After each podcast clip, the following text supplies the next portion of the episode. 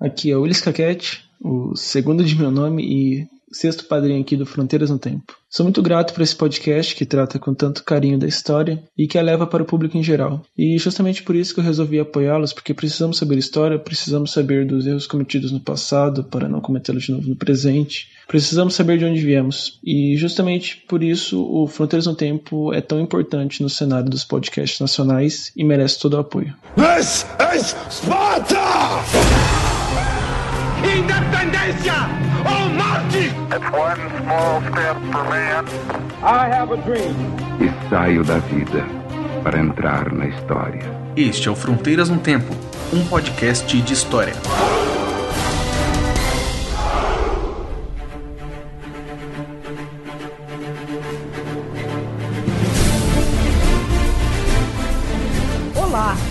Quem fala é o CA Oi, aqui quem fala é o Marcelo Beraba, e você está ouvindo Fronteiras no Tempo. um podcast de história. Como estás, Beraba? Tô bem, cara, e você? Também estou bem, meu cara.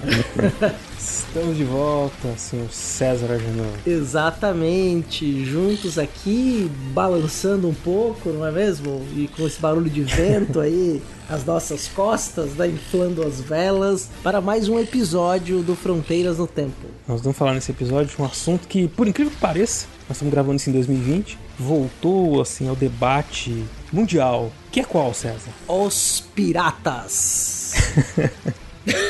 Essa é sua entonação aí, entendedores entenderão. Os Piratas. Os pirata! Enfim. É, vamos falar de pirataria, piratas, evidente que piratas na história a partir do século XVI, né? Sim, sim, da história moderna em diante, né? Exato. Mas nós não estamos sozinhos nesse episódio, né, Céu? Não mesmo. Temos aí um historiador, um amigo nosso que veio aí participar conosco desse episódio. Sim, ele, ele sugeriu o tema e trouxe pra gente uma série de questões pra gente trabalhar nesse episódio. E é o nosso, nosso colega, nosso amigo Rodolfo Grande Neto, Exato. que é prof- professor lá da Universidade Estadual do Centro-Oeste, em Guarapuava, Paraná, a Unicentro. Exatamente. Ele já participou de um episódio aqui conosco no História e Cultura Pop. Lá no longínquo episódio 15, se eu não me engano. História e Cultura- Faz um tempinho. Faz um tempinho, participou ele, o Arthur, o Vitor e o Augusto, que é o nosso vitrineiro S2 Augusto. Faz tempo que eu não mando um beijo no coração do Augusto, sempre um querido. E é isso, então estamos aqui com um grande, um Rodolfo Grande Neto para falar com a gente sobre Os Pirata. E ficou um papo muito bom, acho que vocês vão gostar. Exatamente, a gente faz uma série de abordagens, né? Na qual a gente pensa né, e reflete sobre o papel do pirata, da pirataria, na própria constituição dos estados e dos impérios marítimos que se constituem a partir do século XVI, as funções sociais, discutimos alguns mitos e lendas em torno dos piratas. Então o episódio está bem especial. Recomendo muito que você fique conosco até o final. É isso aí, vamos viajar aí então pelos sete mares, Marujo. Vamos! Vocês estão prontas, criança? Estamos, capitão. Não, tô brincando, vou fazer isso, né? E será que alguém anda na prancha nesse episódio? É, pois é. Então, bora pro episódio.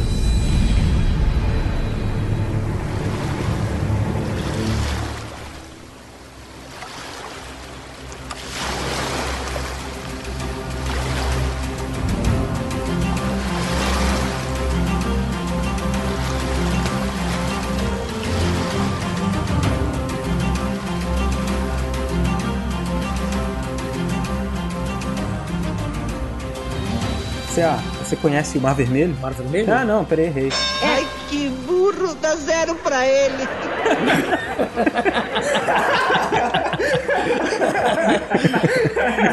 Não, foi mal. Porra, vamos lá. CA, você conhece o Mar Morto? Conheço. Foi eu que matei. Você conhece o Mar Vermelho? Também conheço. Foi eu que pintei de sangue. é, terrível, É, terrível. olha que piadinha. É, é o efeito da quarentena. Muito bem, senhores. Nós já havíamos anunciado na abertura o tema de hoje. E nada melhor então que começar, depois desse momento nostalgia aí do início do episódio, devemos retomar o assunto e deixar o Rodolfo aí se apresentar também para o nosso público. Oi, pessoal. Eu já tô aqui, já, já é a minha segunda vez no, no podcast, né? Eu tive aqui há 30 e poucas edições atrás. A gente tava falando de quadrinhos, né? Então, é, meu nome é Rodolfo, eu sou professor de História no Departamento de, de História da, da Unicentro, na Universidade Estadual do Centro-Oeste. Eu trabalho com História da Linguagem, trabalho com quadrinhos. Vocês falaram que querem fazer um podcast mais descontraído, e aí você, pra, pra isso, vocês trouxeram um cara da história cultural. Eu, eu tô, tô percebendo isso. Percebam a hierarquia aqui. Bom, a gente quer falar, não quer falar de coisa muito séria, então a gente chama alguém da história cultural. E por isso que a gente trouxe aqui o Rodolfo. Isso, exato. Nossa, piada. Isso é tipo. Aí é pedir pra ser cancelado mesmo. Não, é. Não, isso é, é tipo inside joke de, de historiador, né, cara? Falar que história cultural é perfumaria. Mas aqui nos Fronteiras a gente não acredita nisso. É o contrário. A gente gosta de todas as histórias. Hã? É, pô, o Não meu doutorado é história cultural, o que, que eu vou falar? É. Porra, eu, eu. Aqui no Fronteiras isso não é um problema, porque aqui a gente ignora a história cultural. Não, não, não. Ah, fala isso, cara. Aqui todo mundo é da história cultural. Eu já sofri muito bullying por isso. Eu me lembro quando eu tava iniciando iniciação científica, que eu ia estudar jogos de azar. Meus amigos da história econômica, que o, o, CA o Sabá, o CA conhece muito bem, ficavam assim: Ih, olha aí, estudando a perfumaria. O que isso aí? é? Essas, pô, história do cheiro, história do cheiro, ou história das cores. É assim, cara. então eu reconheço. Eu sei, cara. É, você sabe como é que é, você estudou quadrinhos, né, cara? Então, enfim. Até hoje, né? Seu merda. O que, que você tá fazendo? Você estudou história. Se o ministro da educação ficar sabendo disso, aí o cara fica puto, entendeu? Porque olha aí, vê se é história. É. Ah, terrível, né? Vê se tá salvando vida aí. É. Quantas vidas você vai salvar com sua dissertação aí? Com a dissertação do Batman.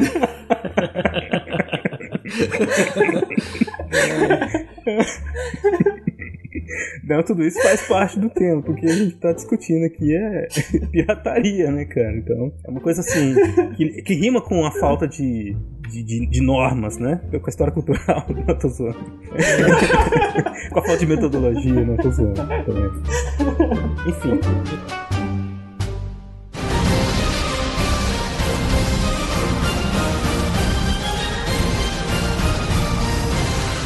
Então, marujos de água doce, vamos aí achar as velas, subir a âncora e zarpar para falar um pouco dessa figura que tá no nosso imaginário, que nós somos fãs, vamos dizer assim, né, dessa questão até glamorizada da pirataria. Mas hoje nós vamos falar um pouco da visão do historiador, né, Rodolfo? Introduz aí mais um pouquinho para o nosso ouvinte por que falar desse tema. Cara, é muito interessante porque assim, os piratas, né, eles assim, volta e meia aparecem na cultura, alguma coisa, todo mundo sabe alguma coisa sobre um pirata, já viu, já se vestiu de pirata, alguma coisa assim. Mas quando a gente olha para o campo da historiografia e, e olha para esses caminhos, o que nós percebemos é que na verdade o nosso conhecimento a respeito da pirataria, da experiência dos piratas, o que, o que significou o movimento da pirataria para a história, ela é bastante marginal no campo da, da história. Nós sabemos sobre as grandes navegações, nós sabemos sobre os impérios marítimos, nós sabemos sobre o crescimento e a impor- importância das rotas comerciais.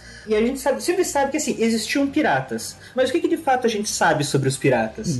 E aí, dessa brincadeira, dessa conversa que- que a gente teve esses dias, falei, pô, então vamos falar sobre isso, vamos, vamos aprofundar e trazer esse, esse elemento aí que ele é tão marginal no ponto da pesquisa e também é tão. é, Presente, né? pre- presente, pois é, a gente tem um super Presente na, na cultura, né? Na mídia, assim, as pessoas. Carnaval passou aí, todo mundo põe os filhos fantasiados pirata, né?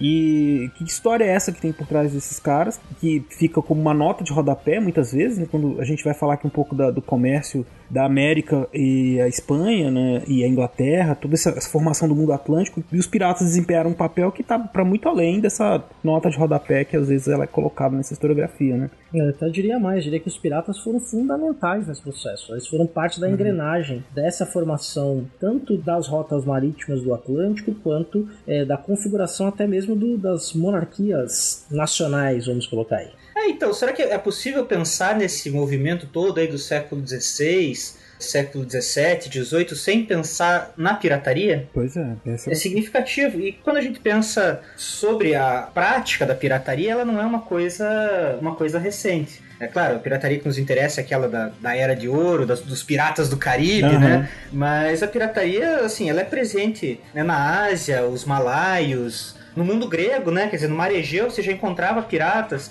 Vai olhar lá no Cícero, filósofo romano, falando sobre a pirataria, né? Ou vai olhar o, o Homero, né? O Homero com a, com a Odisseia. Facilmente, aqueles personagens da Odisseia, o, o próprio Odisseu, né? O Ulisses, ou então Jazão e os Argonautas poderiam ser considerados piratas, no termo mais básico do sentido da palavra, que é aquele que busca sorte no mar, né? Aquele que vive nas margens. Uhum. E a gente vai ver que, assim, o que significava ser pirata? É o cara que pilhava as cidades costeiras, eles comercializavam escravizados, atacavam embarcações, né? Mas eles vão ser tratados também não só como um, um estilo de, de comércio ou uma função, mas também vai ser carregado muito uma questão moral, que o pirata não é só aquele que vive na margem, comercializando a margem, explorando as margens, como também é o cara que vive na marginalidade da sociedade, no sentido de que da, da moralidade, uhum. sabe? Moralmente ele é uma figura ambígua. Isso já, assim, desde o do mundo grego. Então, claro, né, a, pirataria do mundo grego com a pirataria do novo mundo não é a mesma coisa, mas a gente vê que o serviço da pirataria já é uma coisa muito antiga e desde sempre muito mal vista. Uhum. No entanto, a economia e, por consequência, a história e a política devem muito a esses personagens, né? É, então é como você pensar que são aqueles que vão fazer algum serviço, algum trabalho que é essencial, mas que de alguma maneira as pessoas não veem com tão bons olhos, né? Eu, quando eu fiquei pensando assim, o pirata tá no mar fazendo pilhagem, guerras a troco de dinheiro, né, um pagamento, ou, ou fazendo qualquer tipo de ação no mar, e seria, por exemplo, como um mercenário, alguém que vai fazer um trabalho para alguma outra pessoa, por troco de dinheiro. Né? Eu lembrei muito assim dos bandeirantes, por exemplo, também aqui no Brasil, que estão, lógico, eles não são piratas, porque eles não estão no mar, né? Mas eles são grupos que vão pro interior, em nome do rei, fazer todo tipo de saque e tentando recuperar riquezas pro rei, né? Então são personagens marginais, né? como você bem colocou, achei é bem interessante. Que aí é lógico, né? Não são as mesmas pessoas, não é uma linha, tem sempre a mesma pirataria, claro que não. Nós vamos tendo outros vão mudando, mas elas são esses personagens marginais, com certeza eles estão presentes em todos esses momentos aí. O que é bem interessante, né, pra gente ver como que se constrói nessas imagens, esses indivíduos à margem, né? Não, e não só, só interessante assim, pensar assim, são indivíduos que são constantemente marginalizados pela história como um todo. Assim, apesar de eles estarem às margens da sociedade, né, não terem essa visibilidade, eles ocupam um super lugar de prestígio na história quando você, por exemplo, olha, eles trabalham muitas vezes em conjunto com a coroa. Uhum. Quando a gente vai olhar aquela descrição do corsário, o que é um corsário, o que é um pirata, né, ou bucaneiro, sei lá, o flibusteiro, uma série de, de terminologias que a gente pode ver, questão é que isso está muito mais a uma percepção do olhar, uhum. porque a diferença de um pirata para um corsário, na prática é a mesma coisa. É que o corsário ele tá lá, ele responde à coroa. O, o pirata não necessariamente. É, é legal. Uhum. É, uhum. Só que aí, se você olha para certos personagens históricos aí, quer dizer, pega Cabral ou é, o próprio Colombo, que poderiam ser vistos aí facilmente como piratas, para coroa eles poderiam ser corsários. Então a, a linha é muito tênue, mas o que a gente vê é que eles trabalham em constante paralelo e proximidade com essas coroas que estão se desenvolvendo. Então são personagens à margem, mas são personagens que gozam de um lugar social ali muito próximo isso. dessas cortes, muito próximo desses grupos, né? Isso. É, pensando nisso aí que eu fiz essa comparação com os bandeirantes, né? Que eles também vão ter uma proximidade, muitas vezes um reconhecimento e vão fazer um serviço importante e tudo, mas enfim, né, eles vai depender da maneira como eles vão ser encarados ali também depois no futuro, né? E pode ser glamourizado, romantizado, virar herói, né? Então hoje em dia a gente tem os piratas em filmes e a gente se veste de pirata e tudo, mas o que eles faziam de fato ali, né? Como é que era a vida desse pirata? Por que, que ele se tornou essa figura tão glamourizada, né? Que, que, é uma das questões que a gente vai responder mais pra frente, não é agora. Mas é, esse, é, é um indivíduo que então é muito, muito bom de, pra gente analisar todas essas relações que se constituíam ali à medida que se constituindo o Estado moderno também, né? Os estados iam ganhando força, iam tentando aumentar o seu poder né, na sociedade, nos seus impérios. Os piratas têm uma participação importante nesse processo todo.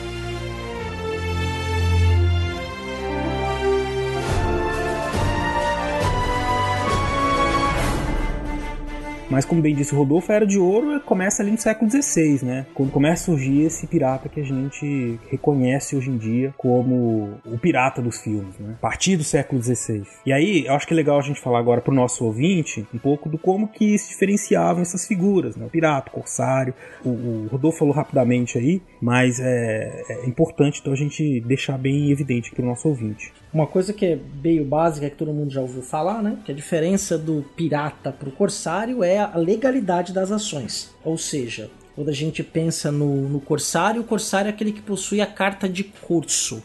A carta de curso era uma autorização do Estado para pilhar embarcações de estados de coroas distintas ou coroas inimigas em benefício do Estado e do próprio corsário. Já uhum. o pirata é aquele que agia numa linha muito tênue entre a legalidade e a ilegalidade. Em determinados momentos o pirata foi bem visto, em outros momentos ele foi colocado completamente, aí depois da Era de Ouro ele é colocado na marginalidade, na criminalidade. Então o pirata passa a ser um fora da lei. É interessante disso aí que se a gente for pegar, o CA falou, né, essa, envolve essa questão jurídica, e aí que é um problema, porque quer dizer, você pode ser um corsário reconhecido pela coroa inglesa, mas você pode ser simplesmente um pirata para a coroa espanhola, para a coroa portuguesa, né? É, então, assim, é, na prática as ações deles eram muito próximas. Uhum. Aí outro termo que a gente costuma usar é o bucaneiro, é, vem do, do book, que é um tipo de grelha que era utilizada para caça e venda de, de, porcos, né? Então eles usavam ali para armazenar a carne e aí eles produziam esse, esse buque. E aí eles ficaram conhecidos como bucaneiros que eles basicamente eram piratas, quer dizer, não atendiam a governo nenhum, mas utilizavam esse termo mais pelo tipo de ação que eles faziam, roubo de carne, né, roubo de gado, roubo de porco e tudo mais. E o bucaneiro eh, tinha ali uma, uma região mais específica, né, que eram os piratas ali que ficavam próximos ao Haiti. Mas assim, bucaneiro, pirata, basicamente a mesma coisa também, né? Só muda um pouco da atividade. E aí o flibusteiro, que é o outro termo utilizado, esse aí ele tem uma divergência no termo, porque ele tem aí o pessoal que diz do, do inglês ou do neozelandês, e o flibusteiro ele tá ligado ao tipo de embarcação que os piratas usavam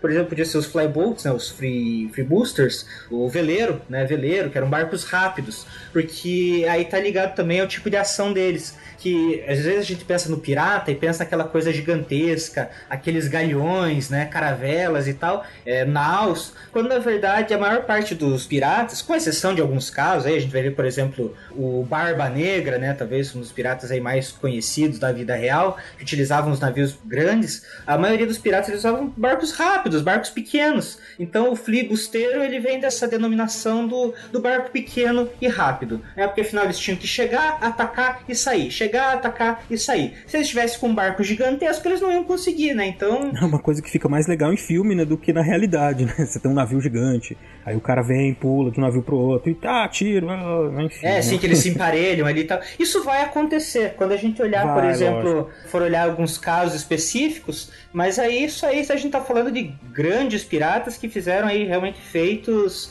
é, que na verdade são as exceções do que a regra, né? Quando a gente olha a regra, é realmente você pensa num pessoal num barquinho pequeno, numa tripulação relativamente curta, um barco pequenininho, uma coisa bem na surdina mesmo, né? Não era um galhão, aqueles navios de guerra, um Manowar, que era aqueles navios corsário da coroa inglesa, né? Não era isso.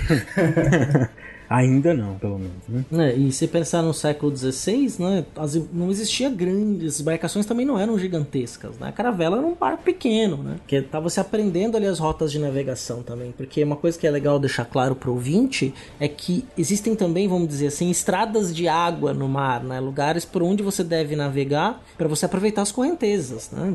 e os ventos. Então, quer dizer, tudo isso no século XIV, XV e no século XVI, especialmente no que diz respeito ao Atlântico, estava sendo um aprendizado ali de todos até as rotas se estabelecerem. E aí, quando essas rotas se uhum. estabelecem, esses navios pequenos que tinham uma característica, né? eles conseguiam também adentrar por rios. Né? Então era se o rio tivesse uma profundidade razoável, ele adentrava no rio, o que tornava, por exemplo, os ataques ainda mais, vamos dizer assim, mais efetivos, né? É, e fazia com que eles pudessem se esconder também, né? Porque você, aquela ideia de, de, ilha dos piratas, isso é real, né? Assim, a ilha de Tortuga realmente era uma, era uma ilha basicamente frequentada por piratas. então você poder navegar, é, trafegar por rios era essencial para que você pudesse às vezes escapar justamente das grandes embarcações, né? Pensar o pessoal aí que faz assalto de uhum. moto é muito mais fácil fazer assalto de moto que fazer assalto de carro forte, né? é, inclusive, até as próprias embarcações portuguesas, quando chegam na costa da África, elas têm muita dificuldade também por conta das embarcações dos africanos, que eram embarcações rápidas, né? Enquanto o navio tinha que fazer a manobra, poder direcionar os canhões, as embarcações menores dos africanos conseguiam se aproximar. Porém, a embarcação dos piratas, embora fossem pequenas, elas também eram armadas com canhões, né? Porque uma coisa que vai ser importante ali do século XV, XVI, especialmente, é que você vai ter toda uma indústria metalúrgica que vai se desenvolver na Europa por conta desta nova tecnologia que é o canhão. E qualquer embarcação mercante vinha armada. Os piratas a mesma coisa. Então eles conseguiam uhum. é, pôr uma outra nau a pique ou tacar o terror num lugar que eles chegassem, né? Numa vila, é, numa fortaleza ou um povoamento. Eu acho que é legal a gente dar um contexto geral para o nosso ouvinte, que é o seguinte, né? Tem todo um desenvolvimento da navegação e os, os contatos europeus com os muçulmanos durante todo o século 13, 14, 15. E nós estamos aqui a partir do século 15 para 16, né, na constituição desse mundo atlântico, né, que vai sendo formado a partir desses contatos, as navegações. Evidente que a gente tem lá no final do século XV, início do XVI, a chamada Descoberta da América, né? Que é cheia de controvérsias, né? Como é que o, o Napoleão chega... Napoleão... Napoleão é boa, né? Ai, Napoleão. Como é que o Colombo... um, século torto. Só um pouquinho, errei por pouco. Né? Como é que ele chegou... E tem uma história também, umas histórias interessantes do o navegador, que ele, ele tinha uma carta de um navegador misterioso que mostrava como chegar na América, enfim, mas uma outra discussão para outro, outro dia.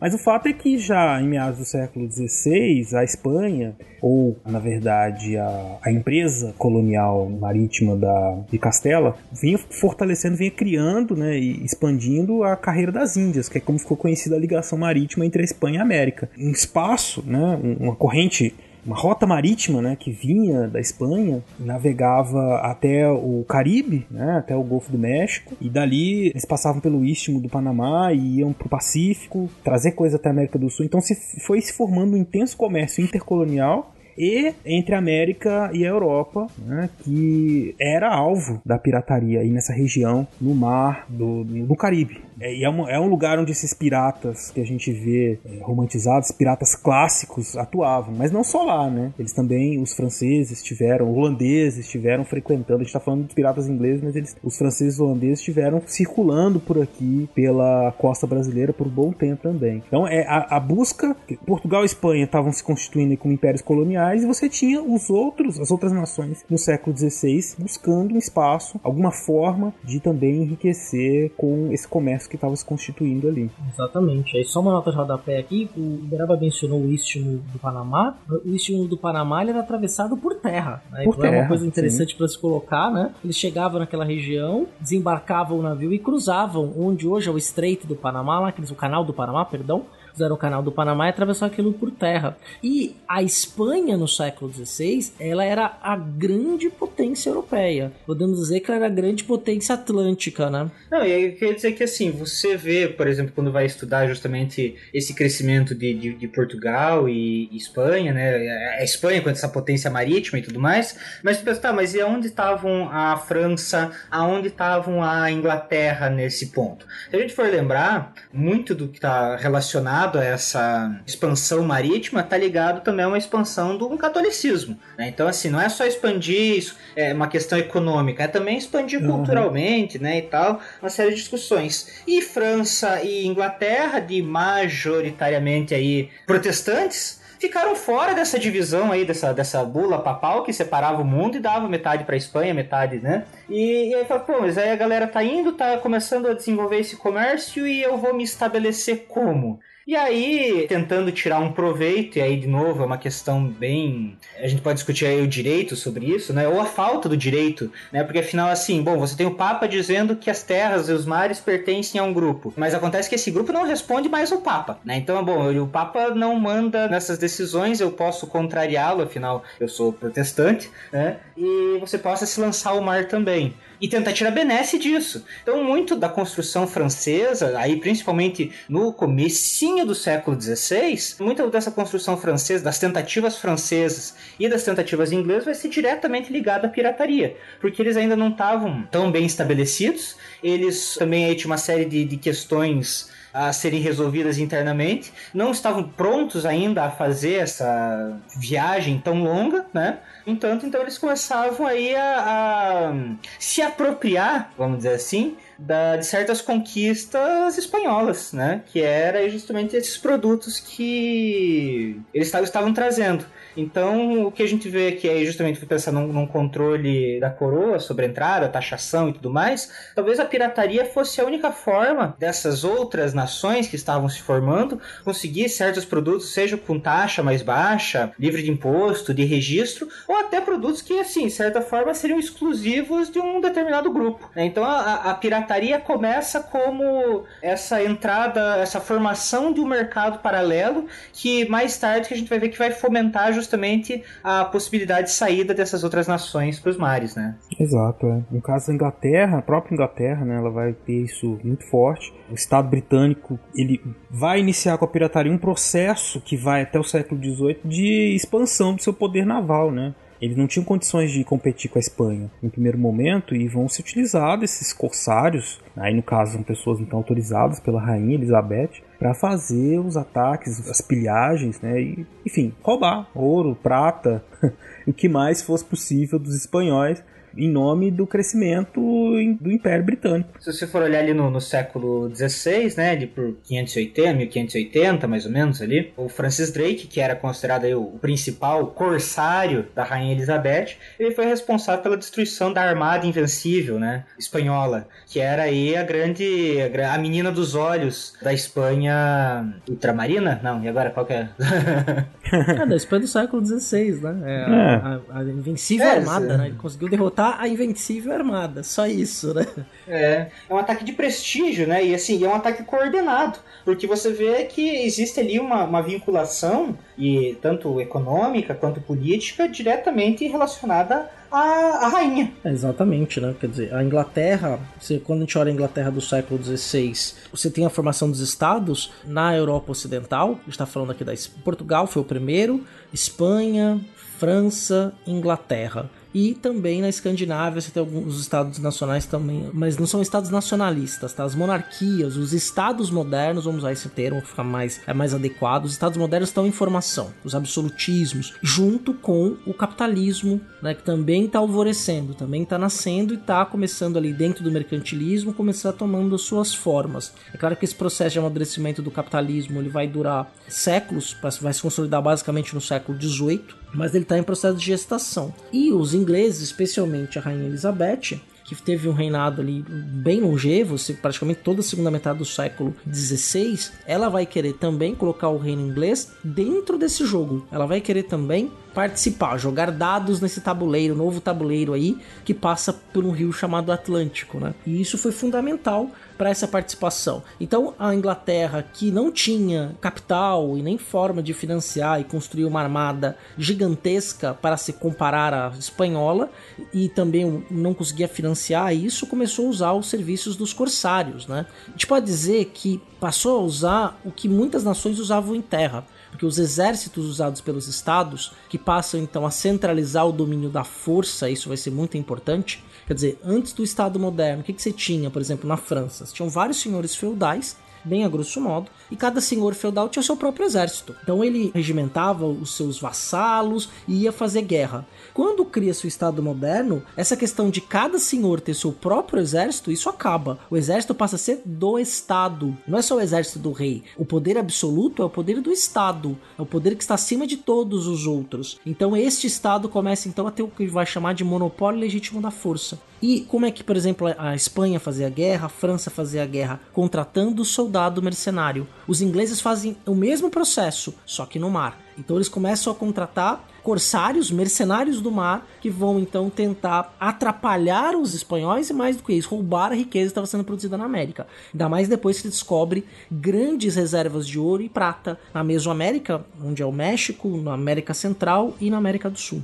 É interessante que isso que você falou também, é da produção na América, né? Como eu disse, nesse caso do Atlântico Norte, você tinha uma grande produção, um comércio intenso né, pela carreira das Índias, um comércio que tem uma importância não só econômica, mas também social e cultural, porque nos primeiros momentos vieram muitos fidalgos, pessoas que interessadas em enriquecer na América, né? depois também o transporte, há uma mudança de comportamento, uma mudança na alimentação, com esse transporte de alimentos que vai sendo feito e de, de informações, com trocas que vão sendo feitas entre os europeus e os povos americanos. Também uma história para se discutir aí, como que, que mudou na alimentação dos europeus e dos americanos a partir desses contatos. Mas enfim, esse comércio ele vai crescendo e aí envolve vários produtos, né? A gente tem aquela ideia assim, ah, tudo vinha da Europa e eles vendiam e, e exportavam matéria-prima. Mas foi se desenvolvendo na América também um comércio, uma produção local. Tinha muitos produtos que eram perecíveis que não podiam vir, né? Então, dois exemplos que me vêm à mente aqui, por exemplo, é o vinho e o azeite, né? Que tinha uma perecibilidade grande que não permitia trazer, por exemplo, até o, o Chile, né? é o sul, uhum. onde é o Chile. Então aí você começa a produção de vinho, produção de azeite, justamente porque não tinha como trazer da Europa, por ser muito longe. Mas enfim, aí esses, isso geram rotas comerciais terrestres e por mar, pelo litoral, ligando essas regiões da América também. Então você tem as rotas marítimas entre a Europa e a América, mas internas também. E essas menores, rotas menores, que são de ligação das colônias espanholas, são os alvos preferenciais dos ataques, né? Porque geralmente eram navios menores, menos protegidos, né? É evidente que eles vão tentar, a gente fica pensando assim, nos grandes ataques, tentar roubar ouro e prata dos espanhóis e riquezas incomensuráveis, mas os espanhóis também resistiram, né? E eles tinham formas de proteger os seus bens mais valiosos, mas esses pequenos que circulavam ali do Caribe, nesse comércio interprovincial, eles acabavam sendo alvos constantes dos ataques, destruição, tomada de pontos de vilas, né, pontos estratégicos, tudo isso era importante nesse processo aí de consolidação dessas outras potências, no caso a Inglaterra. Né? Uhum. Até mesmo a, daqui na América Portuguesa, isso. data do século XVI, por exemplo, aqui na minha região, né, em Santos, é, tem o engenho dos Erasmos, né, que é a ruína dos uhum. engenhos dos Erasmos, a gente já comentou isso em outros episódios, que é a ruína europeia mais antiga da América Portuguesa, que é um engenho que tem a mesma característica dos engenhos do Atlântico Africano. É que os portugueses começaram a experiência da produção do açúcar nas ilhas do Atlântico Africano e aqui eles instalam, se não me engano, 1531 ou 34. É entre esse período que eles instalam esse engenho. O que, que os holandeses fazem? Piratas holandeses. Eles vêm navegando, entram pelo. Porque Santos é uma ilha, tá? É uma região insular. Eles entram pelo chamado canal de Bertioga, vêm navegando pelo rio São Jorge e ateiam fogo as paredes da, da eram uma, praticamente uma fortaleza, as paredes eram bem grossas. Então eles ateiam fogo, começam a ter uma luta ali muito forte. E eles saqueiam, levam o açúcar embora. Eles invadem, pegam caixas de açúcar, que era o que tinha, matam as pessoas lá e levam embora o açúcar. É o que pra hoje. Vale dinheiro isso aí, cara. Muito. Era um ouro. Sim.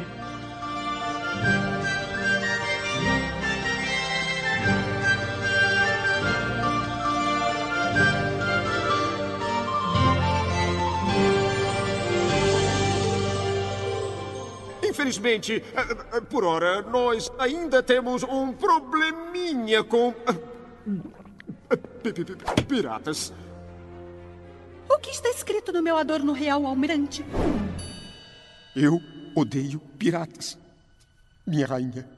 Exatamente. Ódio mortal! Daquelas cantorias sem graça! Daqueles chapéus ridículos! Daqueles Rosnados intermináveis e malditos! Eu quero que eles afundem, almirante! Estraçalhe, esmague, alimente os tubarões com eles, ouviu? Eu odeio piratas!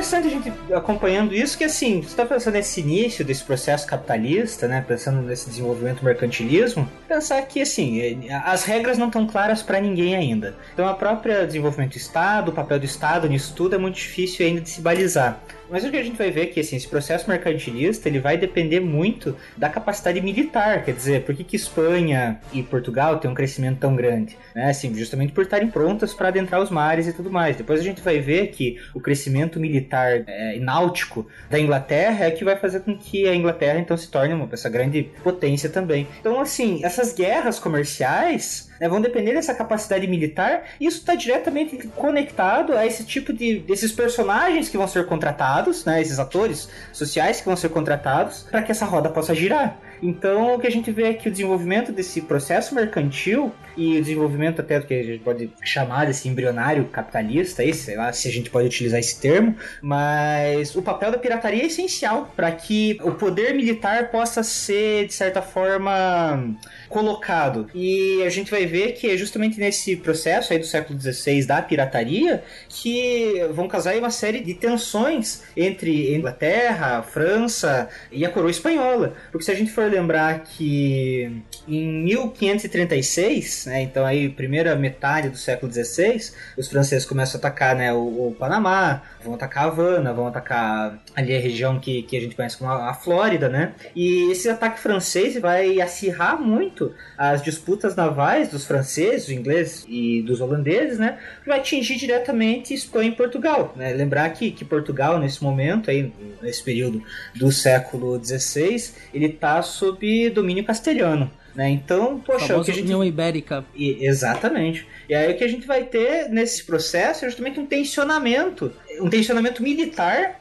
que vai gerar também um tensionamento econômico e que vai fazer com que essas disputas econômicas se tornem ainda mais significativas ou importantes, né? Então, a pirataria no século XVI aí, ela é essencial para que todo esse processo mercantilista, para que esse, esse processo de um novo tipo de comércio, e aí a gente pode discutir né, se esse novo tipo de comércio vai trazer também aí um novo tipo de ética, uma nova forma de se pensar o mundo, de agir em relação ao mundo, né? Mas que seria praticamente impensável sem o envolvimento dos, desses chamados piratas, ou mesmo desses corsários. Lembrando que a carta de corso, ela não é uma coisa do século XVI, ela já era utilizada aí lá no século XIII, né, mas uhum. vai ganhar força de novo no século XVI, justamente para conseguir alcançar esses novos mercados, né? Uhum. Bom, e isso é interessante também, que a gente está falando desse aspecto econômico, das questões que vão se desenvolvendo a partir das atividades da pirataria, mas eu queria conversar com vocês também agora um pouco sobre o tipo de atividades que vão se desenvolvendo ali entre os piratas, o que faz com que eles se tornem piratas, por assim dizer, né? A gente já sabe que eles vão atacar os navios e tudo, mas eles têm, e o Rodolfo falou isso em algum momento aí, uma série de valores, uma série de um comportamento, alguma coisa que os caracteriza como piratas, né? E aí a gente pode pensar que isso tem a ver com a maneira como eles se organizam, como eles, quem, quem são esses piratas, né? Que é isso que vai dar essa cara que lá no século 17, 18 vai se tornar aquele pirata glamourizado, né, que a gente tem. Então, vamos falar um pouquinho sobre isso agora. Aí. O que vocês acham? É, assim, primeiro a gente pode pensar aqui, quem são esses piratas, então? Quem são esses piratas? Essa é a questão. Quem uhum. são os piratas? Os piratas! Quem são os piratas? a gente não falou de uma vez, os piratas. Ele cantando, eu sou o pirata da perna de pau, do olho de vidro, da cara de mal, mas tudo bem, Chorão. Sabe, sabe quem perguntou por você? Os pirata. Cara, isso é uma piada que eu acho que é muito datado. Não sei se tem gente que ouve a gente que assistiu Trapalhões, cara. Você também, você era bem bebê, o, o senhor Rodolfo. Não sei não. Mas, é, mas, mas, eu, sou, eu, sou, eu sou o cara da história cultural. Ah, é verdade. Enfim, quem são os piratas? É. O Alma Negra, né, que a gente já falou. Isso. No final a gente fala os piratas famosos, assim, da cultura pop. Popeye, Popeye, não, Popeye era marinheiro, né? Popeye, não, Popeye não é pirata. Pô, não. Mas estaria no perfil, viu? Se o, o Popeye estivesse ali dando bobeira no porto no século... Nos Estados Unidos, dando bobeira no porto do século 17, 18, principalmente no século 18, ia ser recrutado para virar pirata. não duvida. Com certeza, porque se você for pensar, o Popeye já não ele podia ser um ex-soldado. Ex-soldado era uma galera que entrava muito, né, pra essa trupe dos piratas. é, mercadores também eram bastante comuns entrarem para as tripulações.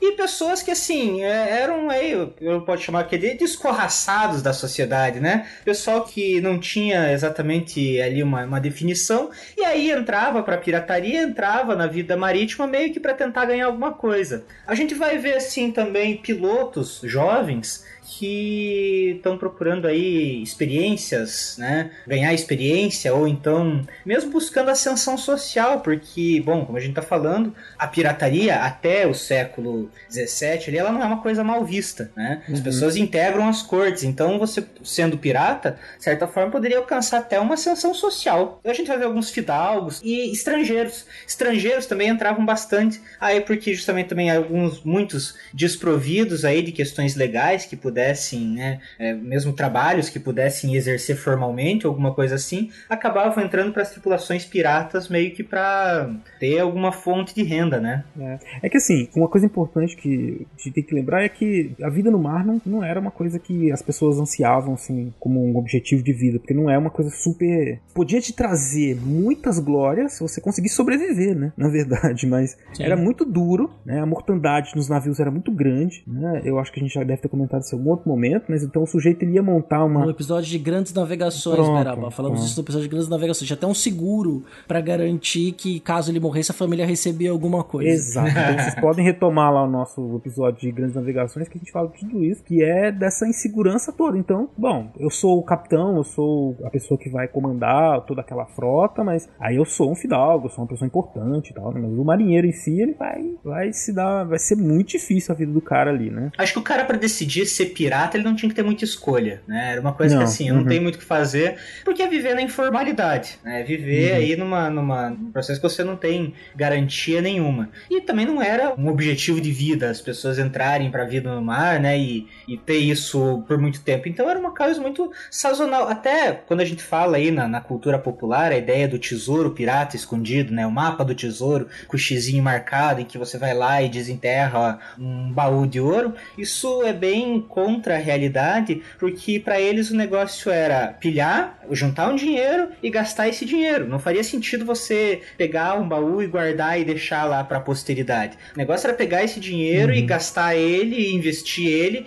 e sair dessa vida o mais rápido possível. E a gente vai ver que uma vida de pirataria, ela não vai durar aí muitos anos assim. Dificilmente a gente vai encontrar grandes piratas que ficaram mais do que 10 anos. Eu já citei antes aí o, o Barba Negra, o período dele aí são são 3, 4 anos mais ou menos que ele está em, em, grande atividade. Né? Então não faz sentido o tesouro pirata guardado por muitos anos, porque a ideia é que isso fosse o mais breve possível. É, porque as intempéries, os conflitos, quer dizer, a expectativa de vida era baixa. O pirata sabia que a vida dele podia ser curta. Né? Então tem esse pequeno detalhe também na vida do pirata. E o Beraba comentou uma coisa interessante sobre a questão do capitão.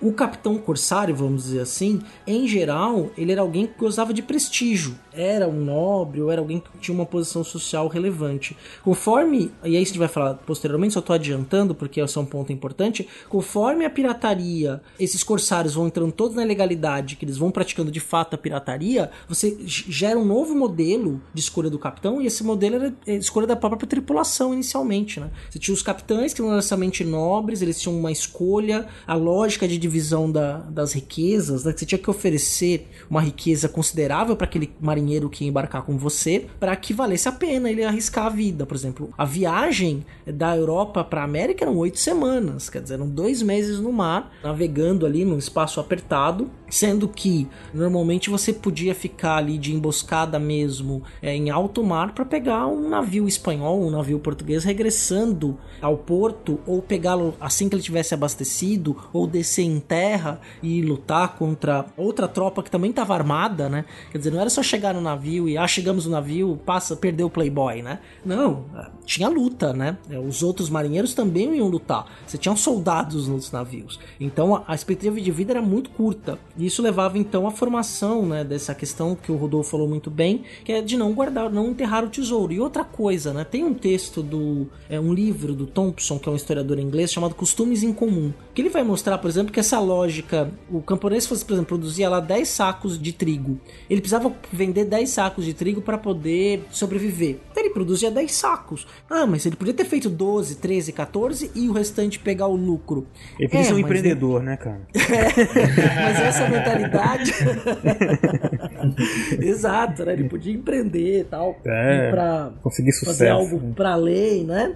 Uhum. Mas não fazia por quê? Porque não existia essa mentalidade. A mentalidade do lucro ela estava se construindo. Ela vai se consolidar mesmo no século XVIII, do pequeno empreendedor, vamos dizer assim, né? Do pequeno coach. então esse pirata, já por que ele ia guardar esse tesouro em algum lugar, né? Imagina. Realmente é isso, assim. E quando você vê, como tava falando assim do, da, da, figura do capitão, é muito interessante, porque quando a gente pensa no capitão, acha que é assim, a figura mais preparada e tal, quando na verdade é só alguém que ele consegue angariar pessoas pessoas, né? Como você falou, pode ser um nobre, um fidalgo, alguma coisa assim. E aí, quando a gente pensa no navio, a gente tem que pensar que ele é como se fosse. Ah, é, uma, é quase uma empresa em alto mar, né? Então, assim, você tem a hierarquia, uhum. você tem a maneira como ele funciona, a maneira como ele se estabelece ali, e em alguns casos ele realmente representa uma, uma empresa de exploração. Vamos pensar assim, num barco grande, num barco pirata grande, o que, que você tem? Você tem um capitão, que ele é basicamente um gestor geral, né? O cara que fica animando as tropas, fica cuidando de tudo, que se reúne com a galera. O mestre de bordo, que é o grande responsável pelas navegações, que é quem vai tratar das velas, vai tratar do funcionamento geral ali, que talvez provavelmente é que eu acho que em questão de navegação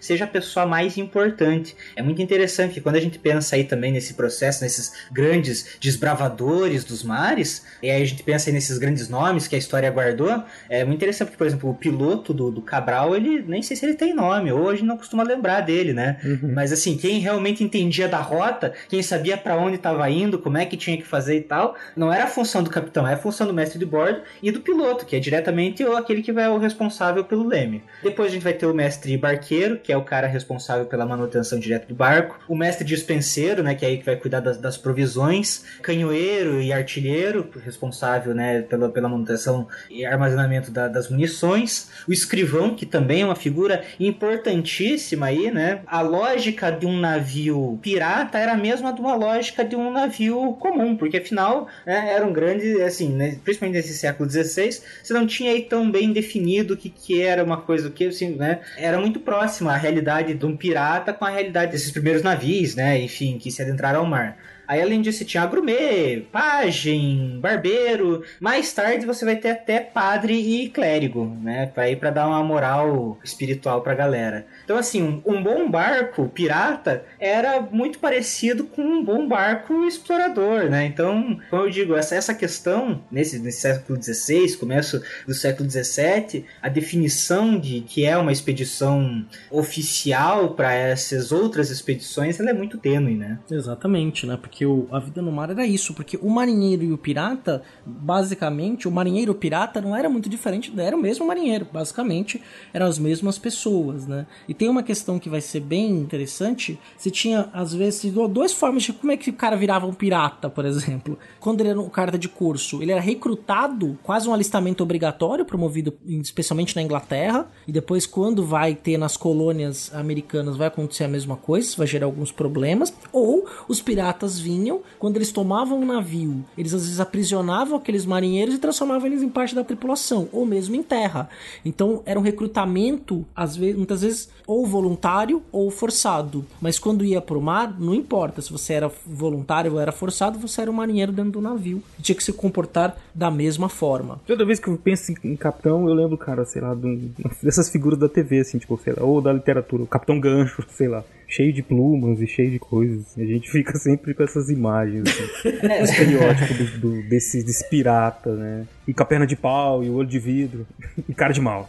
Isso, isso aí é um pouco verdade. Assim, um pouco no sentido de que o capitão, por ter um lugar de prestígio, muitas vezes, dentro da, da sociedade, ele se vestia um pouco melhor, ele gostava, né, de, vamos dizer assim, ostentar o seu lugar social. Ele tem uma cabine, né, um espaço isso. só pra ele, enfim, ele vai comer melhor, lógico, é coisa da, da, da, sociedade estratificada da época moderna. É, ficava com a maior parte dos lucros, né, dos saques e coisas parecidas vidas, né? Isso aí também é questionável, né? Porque nos marinheiros normais o pagamento era pequeno e, e dos piratas havia a possibilidade de você ganhar um pouco mais, né? Em alguns casos. Sim, sim. É, quando era o Corsário ele ficava em torno de 70%, quando era o pirata, o navio pirata, alguns piratas faziam a gestão democrática desse dinheiro, como foi o William Kidd, né? E outros ficavam com menos da metade e dividiam para os seus marinheiros para justamente ter incentivo da pessoa ir para a batalha com sangue nos olhos.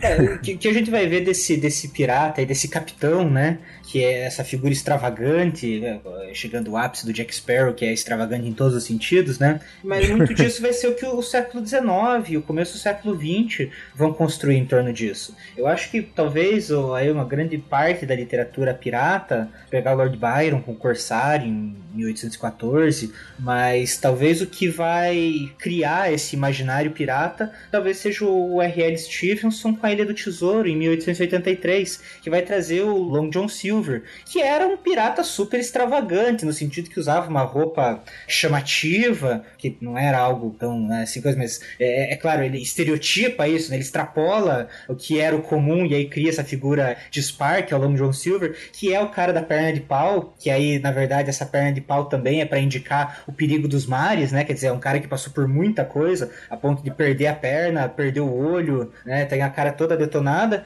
E uma das coisas que, que o Long John Silver traz para esse imaginário do pirata é o papagaio, né? O papagaio falante. Uhum. A ideia do papagaio falante me parece muito mais uma ideia de dizer, olha, ele é alguém que alcança os mares, alguém, mas isso é uma interpretação do século XIX sobre o que foi essa era pirata aí, que foi até mais ou menos 1730. Então a gente está falando aí de 150 anos mais ou menos de diferença entre o final da era dos piratas e a publicação da Ilha do Tesouro. Então, mas essa ideia do, do papagaio falante, eu acho que é muito no sentido de mostrar, olha como esse pirata, esse capitão, ele viajou por lugares exóticos a ponto de achar animais que também são exóticos. O que talvez, aí claro, a gente não, não vai falar de um papagaio falante, mas imaginar que talvez alguns líderes aí, capitães piratas aí carregavam aí com, consigo animais considerados exóticos, diferentes, com plumagens diferentes, alguma coisa assim, justamente por mostrar que assim, eles exploravam e conheciam regiões consideradas remotas, né, exóticas e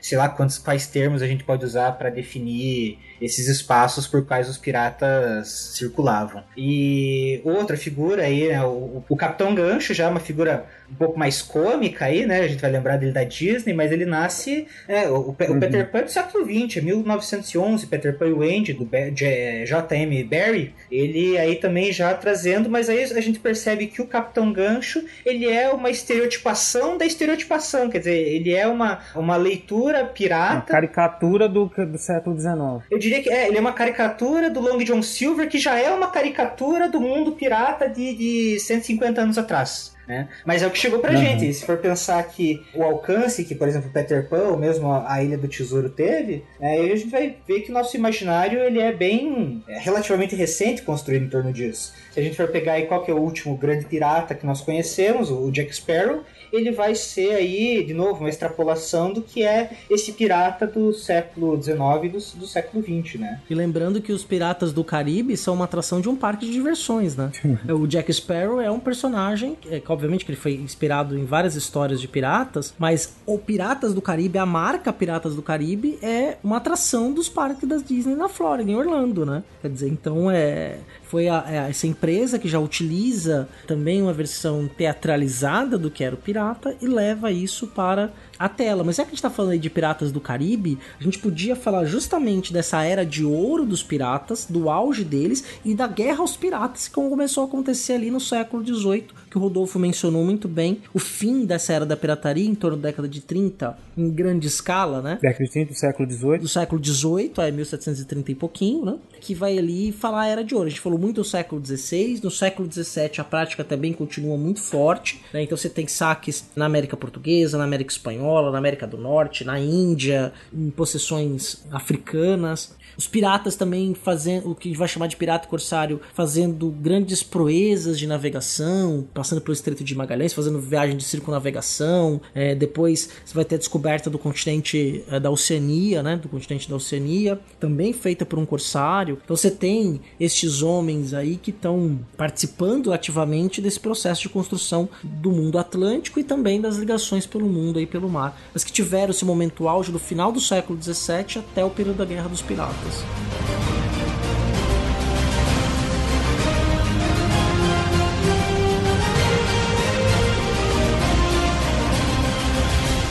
É, então, o que a gente vai ver aí, assim, como você comentou, né? Então, esse século XVI é o aparecimento, o século XVII é esse período aí de transformação e tal, e, e aí é bom pontuar como esse grande crescimento da Inglaterra, né? Muito aliado a essa prática da pirataria, mas o século XVIII, o que a gente vai ver é justamente o momento, que talvez seja o momento que a gente mais considera o auge dessa era de ouro dos piratas, mas é um momento que, assim, para eles é o pior de todos, porque é nesse momento em que eles passam a adentrar a ilegalidade, muito por conta de como a Inglaterra vai se comportar nos mares. Né? Então, que a gente vai ver que do século XVI, XVII, a, a Inglaterra é super beneficiada pela pirataria, mas nesse intervalo algumas coisas começam a acontecer, mudar a guerra franco-espanhola? Não, qual é o nome da guerra? É franco-espanhola? A franco-espanhola depois a, a franco-inglesa, né? Isso. E aí vai ter a Guerra de Sucessão Espanhola, que vai acabar, e a Espanha vai acabar cedendo ali o controle dos mares para a Inglaterra. Então, poxa, se antigamente eu precisava da pirataria para poder me sustentar, agora que eu oficialmente posso domar esses mares, eu não preciso mais desses contratados de fora, né? Eu posso utilizar aí a, a, o meu grupo de marinheiros e soldados, enfim, né, para atuar nessa região.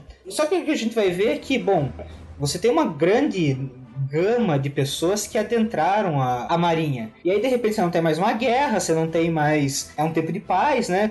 E que vai ter uma certa expulsão da marinha. As pessoas que vão continuar na marinha vão ter salários baixíssimos. Mas o que vai fazer com esse excedente? Né? Esse excedente vai continuar a vida nos mares, que é a maneira como eles sabem trabalhar. E aí é contra esse excedente, contra esses Aí agora sim, a ideia do pirata como aquele que não tem uma determinação jurídica e não tem uma determinação de Estado, né? Não responde ao Estado, que vai ser combatida. E nisso que a gente vai ver uma série de grupos, ora atuando nas margens, ora atuando enquanto piratas, né? Contra a coroa, e ora também o contrário. Por exemplo, você vai ter grupos aí, pessoas que eles participavam da marinha, em algum momento eles ou não atingiram a, o objetivo desejado de ascensão social, de riqueza, ou sei lá o que, né? E aí, como não atingiram isso, eles saem da marinha e partem para pirataria. Então, assim, esses caminhos são bem comuns. Piratas ganhando anistia e aí passando, de certa forma, a trabalhar em, em contato com a coroa, o que era bem interessante quando a gente pega aí algumas histórias de que, por exemplo, eles foram lá, saquearam e aí pegaram eles com o saque, mas falaram, mas então é o seguinte, a gente saqueou isso aqui, mas dá uma taxa graúda, né? 30, 40, 50% do nosso saque para a coroa e tá tudo certo. né? Isso vai acontecer bastante.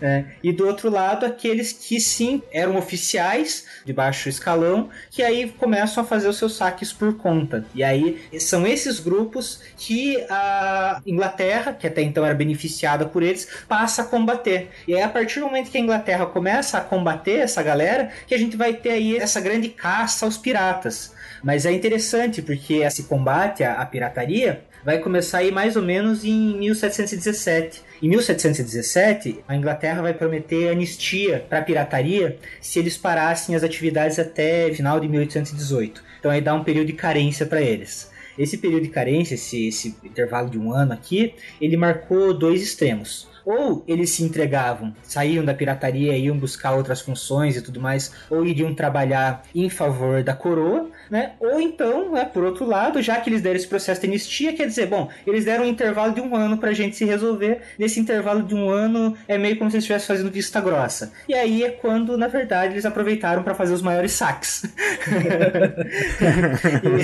e, e, é, é talvez, e é talvez, e é talvez nesse intervalo aí de 1717, 18, 19, 1720, que a gente vai ter grandes nomes aí históricos, né, grandes, grandes grandes piratas. Então é por isso que esse período ele é considerado a Era de Ouro. Então, primeiro, porque é a era em que vão aparecer esses grandes piratas, mas é a era que eles vão estar em evidência, porque é quando eles vão ser considerados marginais. Porque até então a gente vê uhum. eles participando diretamente da vida ali e tudo mais, né? Conectados à coroa, e de repente agora eles se tornam personas não gratas. E eles são marginais, eles adotam um comportamento que é dentro do navio e, e essa camaradagem, esse espírito, né, que também é um pouco romantizado, vai sendo difundido. São pessoas então que vivem à margem, e, como você disse também em algum outro momento, eles têm um, uma espécie de código de vida né, que difere em pontos essenciais dos outros estilos de vida que existiam até então, né, o que eram pregados assim como estilos de vida normal né, das pessoas.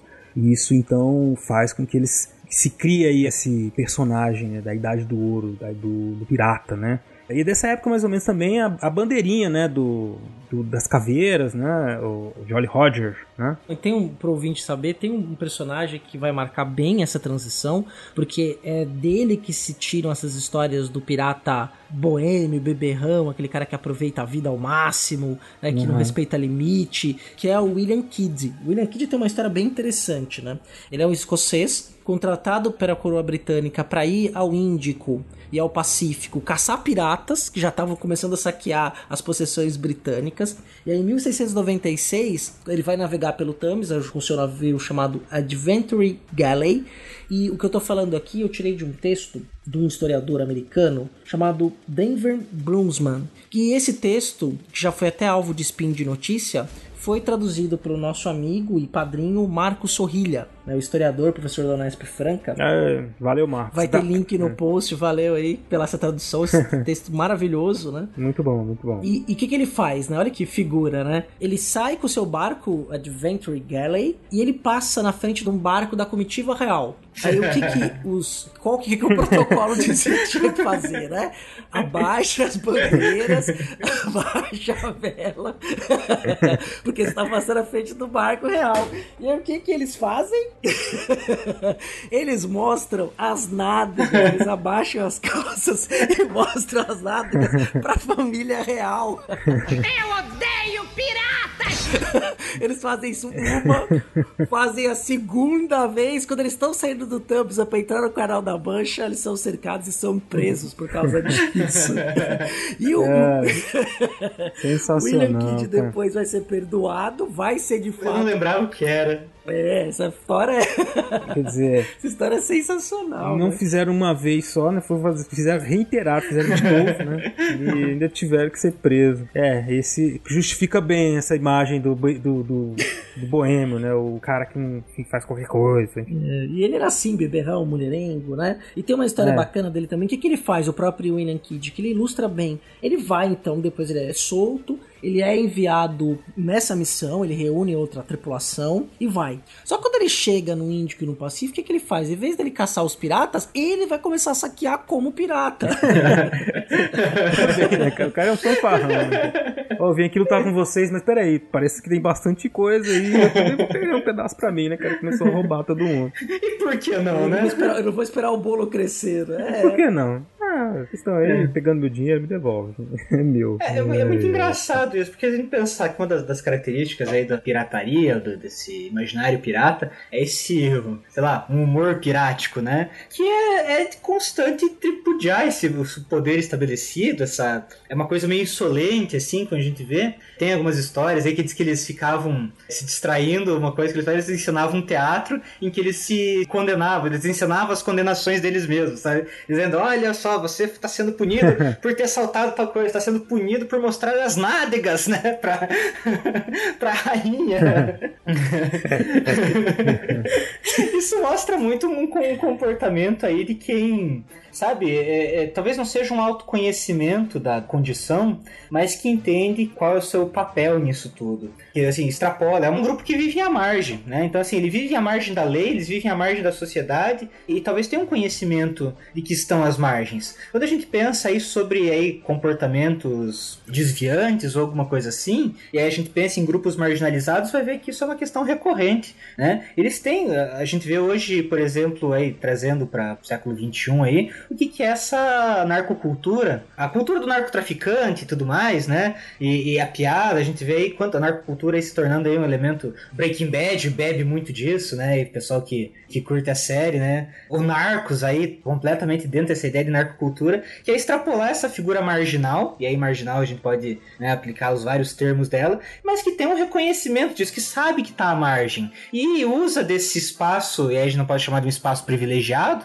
né? Mas usa desse espaço para tripudiar a própria instituição e, e toda essa estrutura social. Então eu acho que talvez o humor pirático seja uma das coisas mais interessantes aí para quem sabe um dia a história se debruçar nas análises, né? Que é esse, esse conhecimento da, da própria marginalidade. Hum, é história cultural, né? É, sim.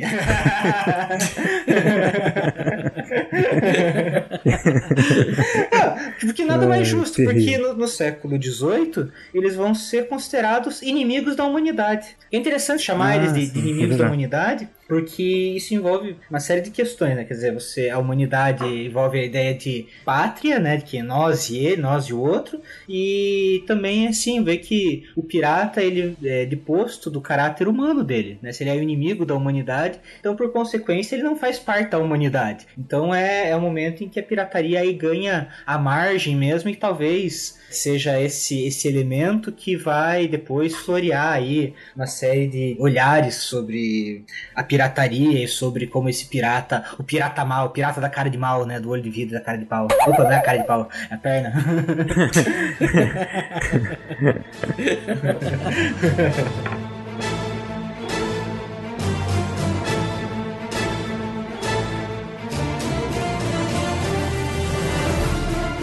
Mas ele falou um negócio lá do Jo- Jolly Roger, cara. Explica pro ouvinte aí, que é interessante. Que é a bandeira clássica, o símbolo, né, da- dos piratas, né? Que é aquela duas caveiras cruzadas, assim. É, então, assim, a, a- Jolly Roger, ela é um tanto quanto polêmica. Porque, assim, se você for pensar num determinado período da pirataria, não faz muito sentido, assim, você sair com a bandeira preta, hasteada, com a coisa, pra que as pessoas vejam Eu de sou um longe. pirata. Eu sou um pirata, é, justamente, né? É. Assim, o cara que tá, tá talvez seja um mau pirata. É. Mas. Vou virar pirata. Tá, pode ir. É, pois é, né? Pego minha bandeira e vou sair navegando por aí. É, você não sai com a placa escrito bandido, né? pra fazer um assalto. É lógico, é isso que quer dizer. Mas então que você vai ver essa Jolly Roger aparecendo, essa bandeirinha pirata, principalmente aí na metade do século XVIII, na primeira, no final da primeira metade do século XVIII, quando eles estão tentando criar uma unidade. Porque, bom, estamos todos sendo perseguidos e tudo mais, aí você cria uma ideia de que, junto com esse código de conduta, você criar uma ideia de pertencimento. né? Então, assim, somos piratas, temos um código, temos nosso estilo de vida, e é uma maneira então de se gerar uma, uma junção desses grupos marginalizados. É uma maneira deles se simbolicamente se representarem. A gente vai começar a ver bandeiras que, assim, apesar da bandeira do- dos ossos cruzados ser a mais conhecida, a gente vai ver caveira, vai ver armas, vai ver coração. E aí é até interessante vocês buscarem aí imagens sobre isso. Vai ver que uma série de desenhos feitos, e alguns assim até de uma qualidade bem duvidosa, né? Mas que, que demonstrava isso, né? Demonstrava essa união. O que a gente vai ver, como eu falei anteriormente, sobre a, a ilha pirata, né? A região de Tortuga ali e tal. Assim, não o estabelecimento do país pirata, mas uma ideia de nação. Né, porque a ideia de nação carrega aí uma série de, de elementos de pertencimento, né, de estar conectado, um elemento de, de grupo. E isso não vai escapar do mundo pirata, né? Então, assim, quem somos nós, quem são eles, e até uma maneira de própria defesa né, contra esse ataque da, do poder de Estado. E falando da Jolly Rogers também, ele tinha uma outra função nessa bandeira. Normalmente o, o barco ele não tava com a bandeira, essa bandeira hasteada, porque justamente ele precisava chegar sem necessariamente deixar o, o inimigo ou quem ele ia saquear preparado. E aí quando ele tava chegando perto, ele erguia a bandeira, hasteava essa bandeira. Pra quê? Pra servir de intimidação. Se o navio mercante não se entregasse, aí eles hasteavam a bandeira vermelha. A bandeira vermelha significava guerra. Aí eles iam e faziam, entravam a pique, vamos tentavam saquear o outro barco. Então, essa bandeira também, ela tinha muito mais um papel de, de intimidação, assim como foi, por exemplo, o Barba Negra. né? O Barba Negra usava muito isso, a sua aparência e essa bandeira dele que era mostrava assim, um- era um esqueleto com uma lança furando, acho que um coração, se eu não me engano. Isso, isso. Isso, quando viam essa bandeira, já tinha a fama do Barba Negra, os barcos se entregavam. então, ele tinha muito isso, assim, dele, do poder da persuasão. Ele tinha uma série de características, ele não matava prisioneiro, ele não recrutava ninguém compulsoriamente, ele tinha uma lábia que ele conseguia convencer a pessoa a voluntariamente se juntar à sua tripulação. Né? Então, essa fama dele de ser um homem terrível, um grande guerreiro, às vezes ele já chegava e ninguém se opunha. Opa, é o Barba Negra, por favor, senhor, entre, leve, entra na minha casa, entra na minha vida, leva tudo, né? Eu fiquei ouvindo vocês falando desse negócio de Dolly Roger e o, o Rodolfo falou do coração e desenho. Eu fiquei com medo, achei que ele ia começar a falar de One Piece, cara. Que, que é o... aquele mangá da, e anime, né? De, É, de é. pirata que, que eu nunca vi, mas que meus alunos, a pessoa mais jovem, assim, sempre viu. Assim, não, conheço, né? Enfim, dizem que é de pirata, né? Me, me perdoem os fãs do One Piece, eu gosto bastante. Não, gosto tanto assim, mas eu gosto do One Piece. Mas é um anime de pirata sem pirataria, né? Coisa incrível. Tem, tem luta, tem de coisa. Mas não tem pirataria. Você quer ver um saque? Não tem. Você quer ver uma corrida de navio? Não tem. Você quer ver um torrent? Eles não tem também. Pô, daí não dá. Então, tá vendo? Mas aí a gente percebe, então, todo esse movimento de combate aos piratas já no século XVIII. Durante o século XVIII vai morrendo essa atividade, né? Esse pirata clássico, por assim dizer, né? Por uma série de fatores que tem a ver com o próprio conjuntura social, política e econômica do século XVIII, né? E a gente vai ter aí muitas coisas do século XVIII acontecendo, muitas mudanças sociais, né? nas colônias, na Inglaterra, né? mudanças econômicas que vão promover alterações nessas forças que estão em disputa ali durante os, desde o século XVII, XVIII. Né? Mas vamos falar um pouco sobre isso então aí. Como é que foi esse fim da pirataria? E um fim mais ou menos, porque também o ouvinte fica assim, né? Mas existe pirata até hoje, né? Mas mais pro final a gente fala um pouco sobre isso. Eu, acho que, assim, o século XVIII é marcado por uma série de elementos de mudanças políticas, né? Independência americana, a Revolução Uhum. Francesa, a gente pega o começo da Revolução Industrial, que vai mudar aí até a maneira como os barcos e são pensados e construídos e tudo mais.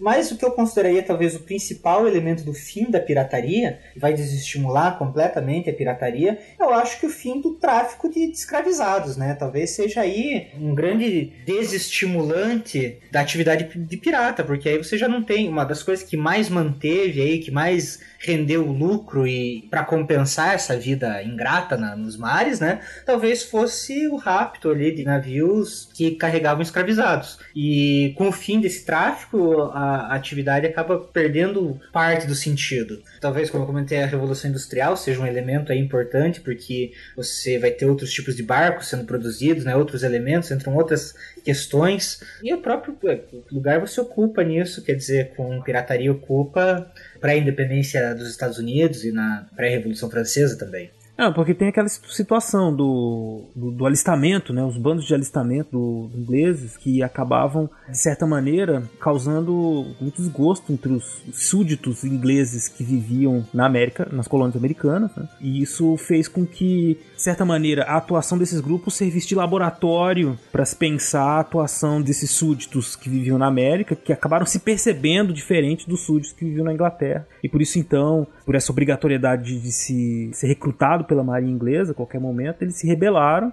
né? Tem uma foi essa revolta, revolta de Boston, né? A revolta de Boston, lá, do Almirante Knowles, que Isso. eles começavam, mesmo depois da independência dos Estados Unidos, o Império Britânico continuava recrutando, por conta das guerras napoleônicas, marinheiros americanos, porque assim, o que aconteceu? Você tinha uma carta de cidadania do norte-americano, estadunidense. Então ele não poderia ser convocado para fazer parte da marinha inglesa. Muita gente não queria ser marinheiro nesse recrutamento obrigatório. E aí o que, que os ingleses faziam quando viam a carta? rasgavam, guardavam e pegavam a pessoa mesmo assim, né? Porque havia muita falsificação dessa carta para você não ter eh, seu recrutamento obrigatório. Isso, inclusive, gera uma guerra entre os Estados Unidos e a Inglaterra.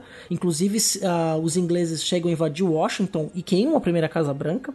Né, quer dizer, os Estados Unidos estão ali para ser derrotados, mas como Napoleão é derrotado, há ali um amistício que os americanos pegam como se tivesse sido uma vitória deles, mas na verdade os ingleses deixaram quieto. E esse processo de recrutamento que era feito obrigatoriamente nos Estados Unidos gerou uma série de revoltas, inclusive conflito entre os, os dois estados. É, esse conflito anterior que eu falei que serviu de, de certa maneira como uma rebelião que inspirou aí o, alguns dos ideais da independência norte-americana aconteceu em Boston, né, em 1747, né, quando esse protesto contra o alistamento, contra o recrutamento nas colônias americanas fez com que esses revoltados tomassem Boston, né, e de certa maneira esses, esses revoltosos depois que libertaram os homens, né, desse Knowles, né, e esse motim, né, essa rebelião, esse tumulto que aconteceu em Boston, ele fez com que o Samuel Adams, que na época tinha apenas 25 anos, ele pudesse perceber ali, começar a imaginar né, o que seria esse comportamento, o que seriam esses direitos do homem americano, assim, qual seria o poder que o Estado teria nos direitos individuais daquele sujeito, né? E aí tendo todas as influências dos pensadores iluministas, né, o John Locke, ou os pré-iluministas no caso, né, que falavam dessa relação do Estado com os indivíduos, né? O, tipo de poder, o tipo de relação que eles tinham que estabelecer. Então, é a questão do recrutamento, né? E a questão das, da maneira como os ingleses lidavam, né, com a sua marinha, com seus marinheiros, fez com que surgisse ou com que se fomentasse ali os, os embriões para a Revolução Americana, a independência norte-americana. É exatamente um ponto que vai ser fundamental em todo esse processo, né? É que os ingleses, então, conforme eles querem estabelecer o, só o controle deles sobre o mar, o controle da violência sobre o mar. Então eles, eles não querem mais que entes que não estejam sob o seu controle e que mais do que isso, que começou a dar prejuízo em seus territórios, existissem. E aí vai ser a guerra contra os piratas, vão ser 30 anos, que é o período ali retratado no Piratas do Caribe, quando você tem então a marinha inglesa lutando contra os piratas até que vai diminuindo ao ponto dessa era de ouro, esse auge da pirataria acabar sendo levado ao naufrágio. nessa hora que eles encontram o Kraken? É.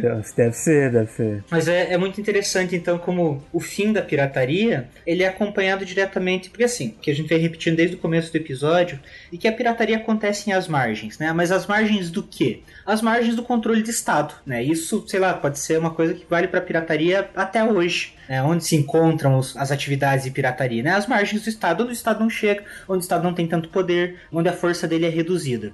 O que a gente vê então é uma construção da pirataria nos mares, porque até então, o que a gente vai ver aí o século XVI, XVII, marcado por assim, não existe uma legislação dos mares. Pega o Hobbes, pega o Spinoza, né? Todos eles estão discutindo lá, ah, mas quem pertence a esses mares? Se não pertence a ninguém, né? Então, assim, o mar é de quem ganhar sorte. E aí a gente vai vendo que aí justamente o século XVIII também vai marcar aí uma grande legislação, uma legislação mais dura sobre os mares. Então esses mares passam a pertencer né, a alguém, que a gente vai ver aí todas as disputas que vão rolar em torno disso. E a partir do momento que ele passa a pertencer a alguém, essas atividades que ele anteriormente então tinham nessa terra de ninguém, elas passam cada vez mais às margens, às margens, às margens, até que elas simplesmente não têm mais espaço. Então é interessante pensar em como o desenvolvimento das leis, o desenvolvimento jurídico e a clareza sobre as leis e sobre os determinados espaços, que espaço pertence ao Estado e até que ponto ele pertence ao Estado,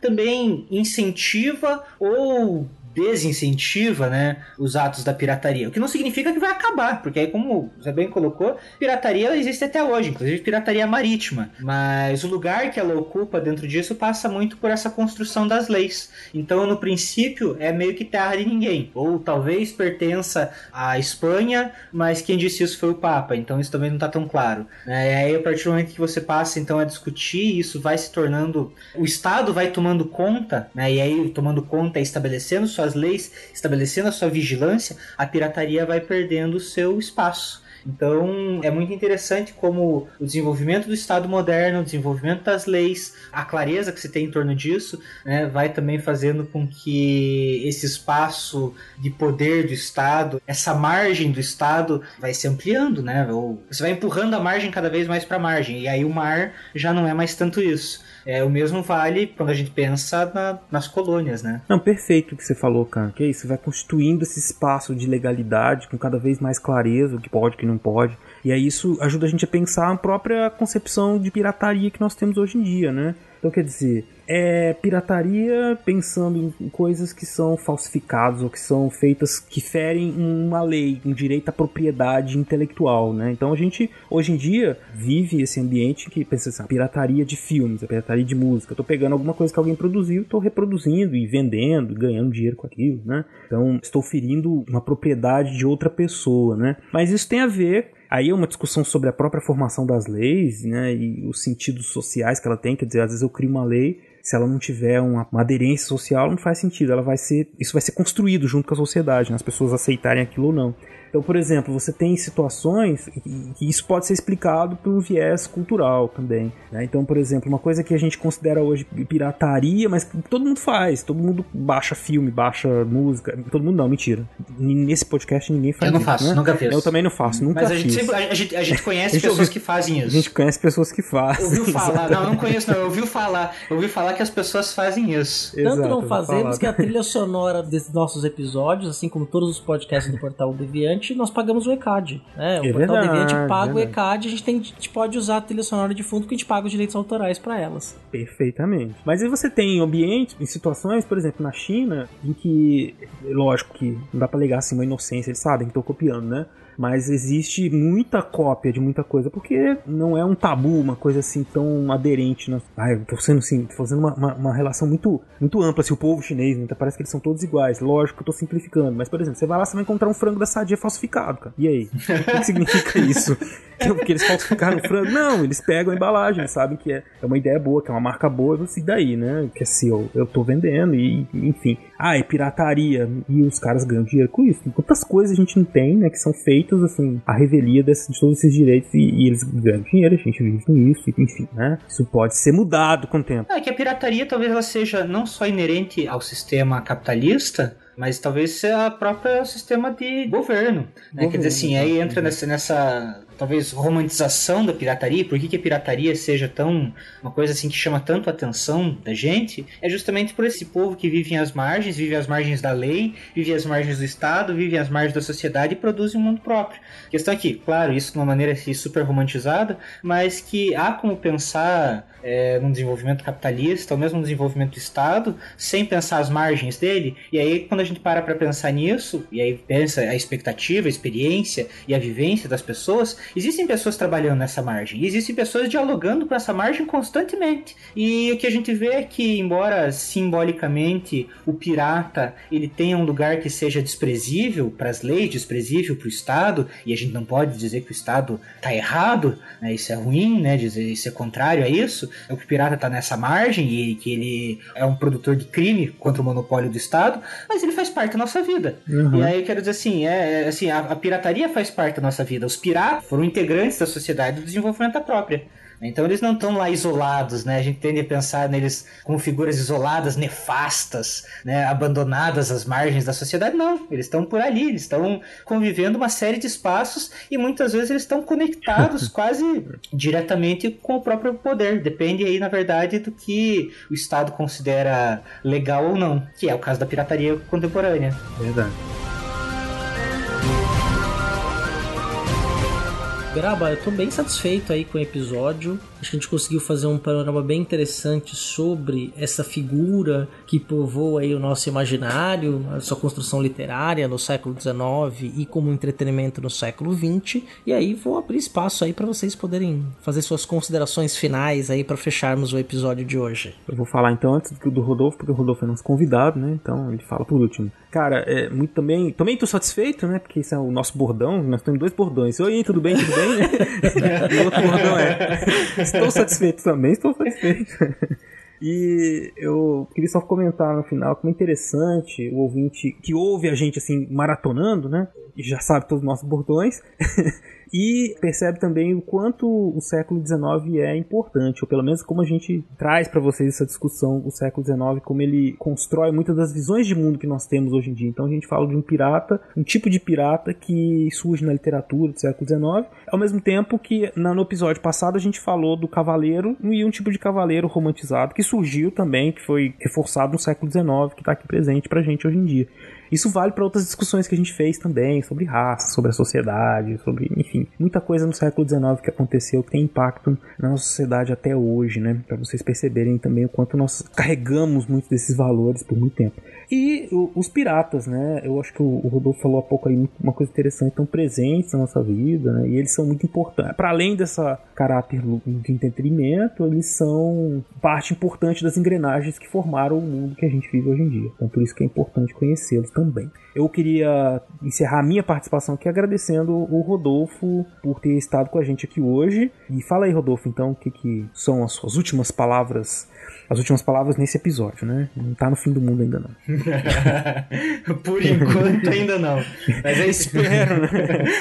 não, a gente tá aí, tá aí de quarentena, vocês falaram que queriam fazer um episódio mais, mais descontraído e tudo mais, aí chamaram o cara da história cultural, né? então, é, obrigado o convite. Eu acho que tem muita coisa que a gente pode explorar ainda, né? Poderia discutir sobre por que, que nós não temos histórias de piratas, né? O Brasil, quer dizer, temos histórias de pirataria, né? Aconteceu pirataria no Brasil, mas por que nós não romantizamos os piratas? É, talvez porque a gente foi atacado, faz parte do grupo que foi atacado por eles, né? Diferente, por exemplo, dos Estados Unidos, da Inglaterra, enfim. Mas o debate, apesar de parecer um debate engraçado a princípio, é um debate que assim vai longe, né? A gente tem teria muita coisa para falar. Então foi bem interessante poder discutir isso, poder relembrar de algumas coisas, aí trazer uns alguns elementos aí da literatura e discutir com vocês, foi bem bacana. E assim, quando vocês quiserem fazer um episódio de ninja, vocês me chamam. o próximo episódio vai ser de ninja. Já falo... Boa. Isso, já, falo, já falando de pirata, agora a gente fala de ninja. Os pirata os ninja. os ninja. Não, é cavaleiro, pirata, ninja, vamos achar todos os personagens aí que a gente pode falar. É, trazer o, o, American Ninja, como é que é? The Ninja. The Ninja. É, mas foi legal, espero que. Obrigado, obrigado pelo convite, espero que o pessoal tenha curtido. Eu me diverti pra caramba produzindo, discutindo isso com vocês, assim e tal, e, e falando hoje sobre isso. Até porque a gente tá num período aí que é, é, é bom dar risada. É verdade. Com certeza, né? Obviamente, ouvinte, que nós não esgotamos o tema, tem muita coisa para dizer. Eu tenho certeza que no próximo episódio o William Spengler vai trazer uma contribuição sensacional sobre esse tema. Tem spins dele sobre piratas, sobre mulheres piratas, inclusive, que nós não falamos. E um detalhe que é importante, que eu falei lá do Piratas do Caribe, meio para fechar, e que não, isso não pode deixar de ser dito, é que por que, que se ressalta muito a questão da pirataria no Caribe?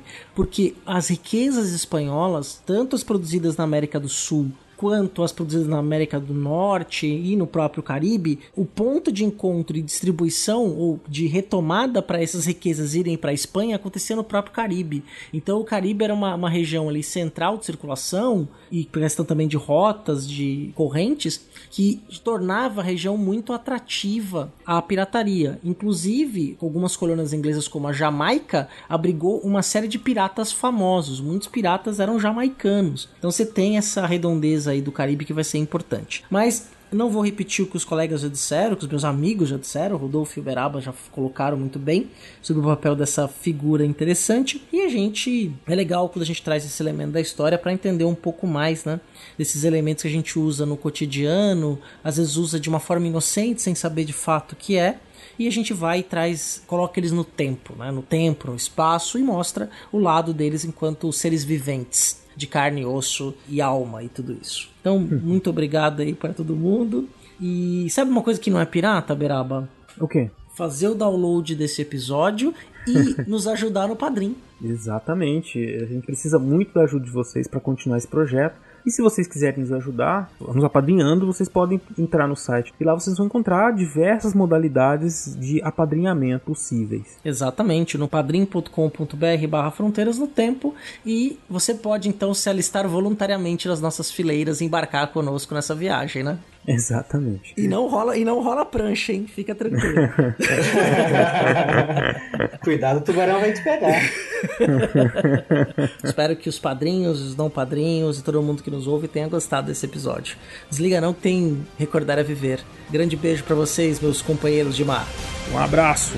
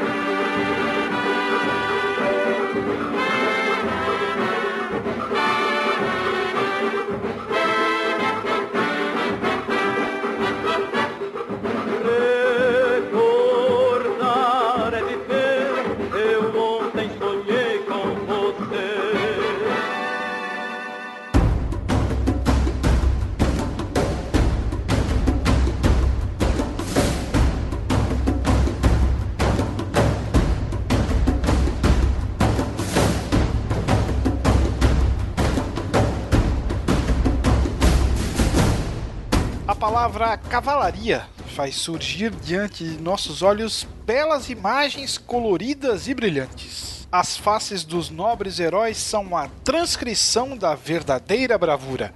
Defensores do direito e da justiça estão sempre prontos a desembanhar a espada em socorro dos fracos e dos aflitos, das jovens e dos órfãos. Essa visão nascida dos romances e alimentada pelos filmes não é completamente falsa, mas confunde com a realidade histórica os ideais combinados da igreja e da aristocracia laica, bastante divergentes e tão bem explanados no nosso último cast.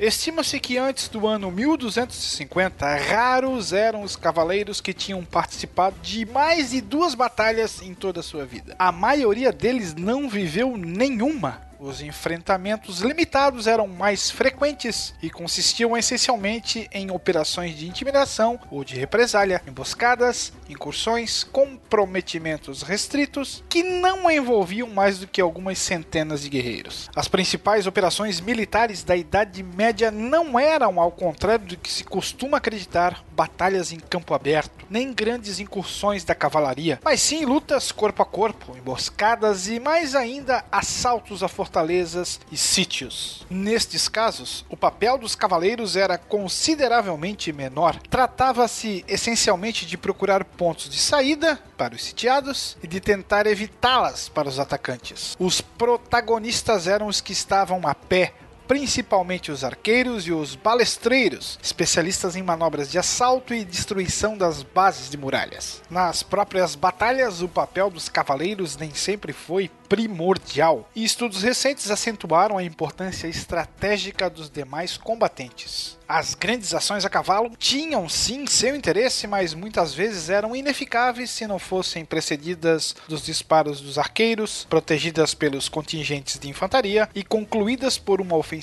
geral dos soldados. Mas desses outros personagens não se fala. Seu nível social era humilde demais, sua função desvalorizada demais, quando não menosprezada pela ideologia dominante. As fontes sempre tiveram olhos só para a elite, cavalaria, mesmo quando ela combatia a pé, como foi o caso em várias batalhas ao longo de toda a Idade Média, como em Dorileia em 1098, Lincoln 1141, Crécy em 1346, Poitiers 1356, além de outras várias. Menos protegidos por um armamento defensivo de menor qualidade, os outros combatentes tampouco beneficiavam-se de proteção ideológica. Como seu valor comercial era baixo, eles mereciam pouca preocupação e muitas vezes eram massacrados sem pudor. Inversamente, os cavaleiros vencidos preferiam se dirigir a outros cavaleiros e não aos infantes, menos dispostos a lhe conceder o perdão e que muitas vezes, por vingança, temor ou despeito,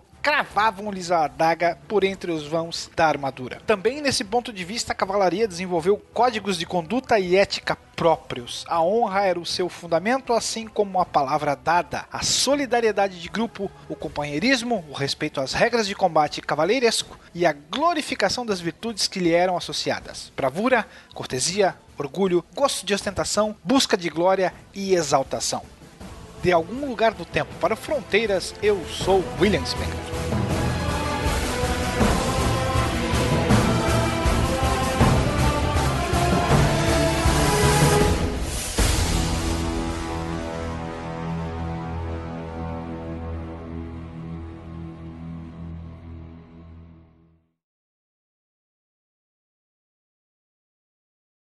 E eu fiquei sabendo que vocês queriam fazer um podcast mais, mais descontraído, e aí percebo isso, colegas historiadores. Percebam, colegas historiadores. o Rafa tá falando. ah, cara, desculpa.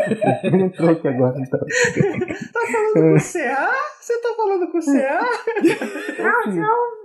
Não tem nada pra seu filho. É. Cadê sua mãe? Vai lá, tchau. Boa noite, tá? Tchau, fecha a porta.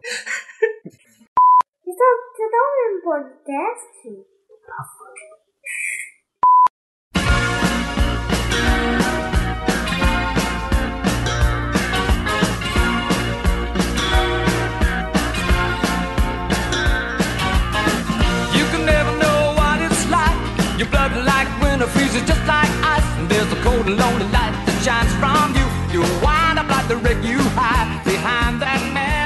Esse podcast ele só é possível graças às pessoas que nos apoiam no Padrim, que é o padrim.com.br barra Fronteiras no Tempo, que é o espaço onde o financiamento coletivo desse projeto acontece. Então, se nós estamos no ar aí já há alguns anos, quase completando seis anos de podcast, Marcelo Berabi e eu, é graças a esse apoio. Já tivemos pessoas que foram nossos padrinhos por um tempo, depois deixaram de ser, voltaram. Então, seja um novo padrinho, seja uma nova madrinha, contribua com esse projeto. A gente aguarda por você. Então, vou agradecer nominalmente cada um dos nossos padrinhos e madrinhas. Alexandre Estrapação Guedes Viana, Alexandre de Souza Júnior, Anderson Garcia, André Luiz Santos, André Pocinholo, Andréa Silva, Andressa Cardoso, Arthur Andrade, Caio César Damasceno, Caio Sérgio Damasceno, Carlos Alberto de Souza Palmezani, Carlos Alberto Júnior, Carolina Pereira Leon, Cláudia Bovo, Eane Marculino, Eduardo Lopes, Elisnei Oliveira, Héctor Ritter, Felipe Rosa, Felipe Santana, Flávio Henrique Dias Saldanha, Henry Scheffer, Iago Mardones, Yara Grise, Isaura Helena, Jonatas Lima, João Gentil de Galiza, João Carlos dos Santos, Letícia Hartmann, Manuel Mácias, Marcos Sorrilha, Maiara Araújo dos Reis, Moisés Antiqueira, Paulo Henrique de Rafael Oliveira, Rafael Higino Serafim, Rafael Machado Saldanha, Rafael Almeida, Rafael Bruno Oliveira, Raul Borges, Renata Sanches, Rodrigo Halp, Rodrigo Pimentel, Rubens Lima, Senhor Pinto, Thiago Gonçalves, Wagner de Andrade Alves, Winnes Caquete, William Spengler, Yuri Morales e dois padrinhos anônimos.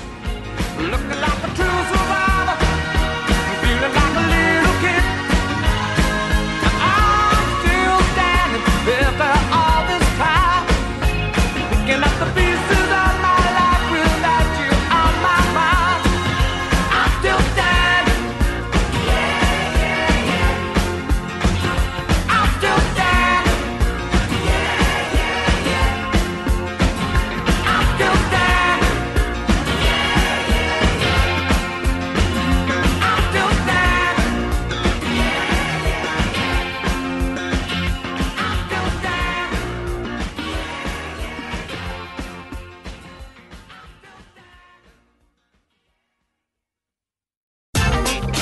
Esse programa foi editado por Adriano João Videomaker. Produções audiovisuais e podcasts.